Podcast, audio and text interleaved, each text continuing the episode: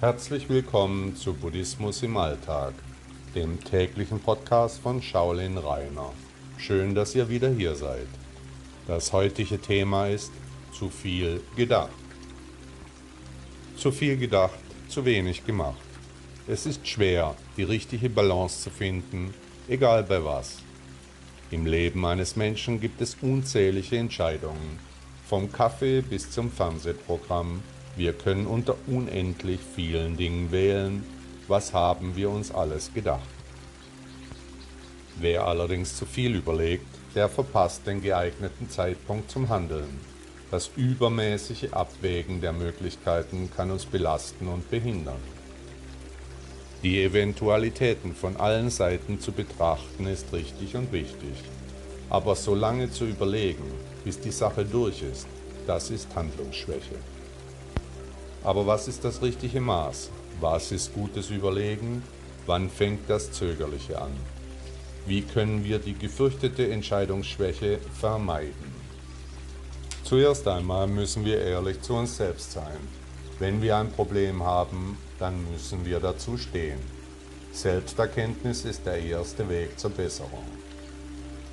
Wer soweit ist, über seine möglichen Fehler nachzudenken, der ist auf einem guten Weg. Welche Entscheidungen haben Sie heute schon getroffen? Haben Sie lange für die Meinungsfindung gebraucht? Welche Beweggründe könnten den Entschlüssen zugrunde liegen? Waren die Gedanken angenehm? Sind Sie im Nachhinein mit den Ereignissen und Ergebnissen zufrieden? Und welche Handlungen haben Sie heute unterlassen, weil Sie zu keinem Entschluss gekommen sind?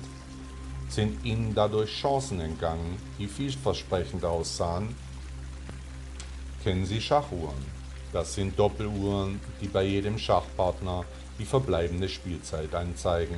Wem die Zeit ausgeht, der verliert. Wenn Sie wieder etwas entscheiden müssen, stellen Sie sich so eine Uhr vor. Dann wählen Sie eine Zeit und wenn diese ausläuft, dann entscheiden Sie sich.